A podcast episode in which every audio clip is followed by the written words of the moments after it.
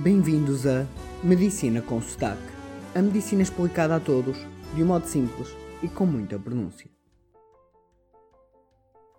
Hoje vamos falar de nutrição, mais especialmente de uma pequena receita, fácil, prática e equilibrada nutricionalmente.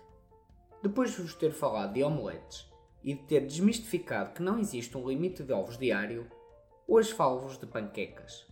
Mas antes de avançar, quero fazer um apontamento ao episódio recente sobre os sumos de fruta. É preciso que fique claro que comer a fruta em forma de sumo não é recomendável. E que quando se fala de nutrição, não basta cumprir apenas a parte que nos interessa ou gostamos mais, como comer a fruta e ignorar o resto. Ou seja, beber sumos de fruta e achar que já estão a ser saudáveis. É preciso comer sempre como mandam as recomendações, no tipo de alimentos e nas proporções indicadas. Caso contrário, vai correr mal e não vamos ser saudáveis. Eu por mim comia 10 bananas por dia e depois vinha dizer que como muito bem e saudável porque tenho uma dieta cheia de fruta. Mas seria uma grande mentira e um erro enorme. Volto a dizer, é preciso seguir a totalidade das recomendações. Aliás, também já tivemos um episódio em que falava nas quantidades de proteínas, gorduras e hidratos de carbono que devemos comer e quais as melhores opções de alimentos dentro de cada categoria de nutrientes. Passando agora ao tema propriamente dito, hoje vou dar uma de Masterchef e dar-vos uma receita de panquecas nutricionalmente ótima. E até é em parte amiga do ambiente, porque todos os produtos podem ser encontrados em embalagens sem plástico. Peguem num liquidificador e juntem dois ovos inteiros e duas claras. Guardem as duas gemas para o que quiserem ou então usem os 4 ovos inteiros, porque mesmo não sendo perfeito nutricionalmente, é bom na mesma. Depois, juntem 70 gramas de flocos ou farelo de aveia.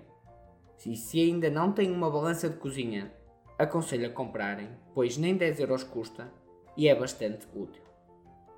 Juntem ainda uma maçã pequena em pedaços.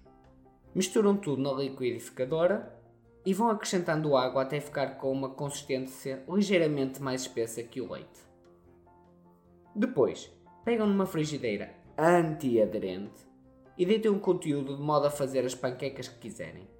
No meu caso, faço umas 6 ou 7 panquecas de cerca de 20 cm de diâmetro cada. O importante aqui é não usar óleo ou azeite na frigideira, porque basta um bocadinho que estragam logo a receita toda e, como tal, a vossa saúde. Se não têm uma frigideira antiaderente, comprem. Se não podem comprar, bem, apenas e só para desenrascar, peguem em papel absorvente e ponham uma gota de azeite.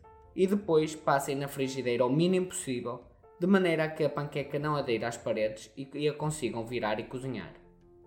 Para quem não tem experiência de cozinha, o momento de virar a panqueca é quando ela começa a fazer um género de bolhas. Por que raio falo eu de uma receita num podcast de medicina? Porque, como já devem ter percebido, a saúde tem de ser promovida, só depois prevenida e, por fim, tratada. Como em tudo, começa-se pelo início da cadeia e não pelo fim. E porquê uma panqueca? Vários motivos. Para não terem desculpa para não serem saudáveis, porque é fácil e rápido cozinhar. Isto demora menos de 10 minutos e faz 7 panquecas e se comer uma ao meio da manhã e outra ao meio da tarde, já dá para mais de 3 dias. Porque é excelente nutricionalmente. Como já vos disse, tem as proporções perfeitas. Uma panqueca destas tem apenas 62 calorias, das quais 50% são hidratos de carbono, 28% são proteínas e 22% são gordura. Além disso, os hidratos de carbono são maioritariamente complexos, pois vêm predominantemente da aveia. As proteínas vêm da clara de ovo, tem um excelente valor biológico, e os lípidos vêm da gema do ovo, porque é excelente para as crianças, pois lembra os crepes que tanto adoram e assim podem comer de modo saudável. E podem ainda variar esta receita, isto dependendo do vosso interesse e empenho. Podem, por exemplo, não colocar a maçã na liquidificadora, mas sim comer depois a maçã cortada e colocada diretamente em cima da panqueca já cozinhada. Ou então, em vez da maçã, usar frutos vermelhos, banana, mel, etc. O importante aqui é terem a perfeita noção do que estão a fazer. Portanto, quando tiram a maçã, devem colocar um alimento equivalente quer em quantidade, quer em composição nutricional. Termino assim este podcast dizendo-vos que esta receita e a sua composição nutricional detalhada está disponível na plataforma Medium em www.medium.com, onde devem pesquisar por Medicina com Sotaque, ou então seguir os links na descrição do episódio ou no nosso Twitter.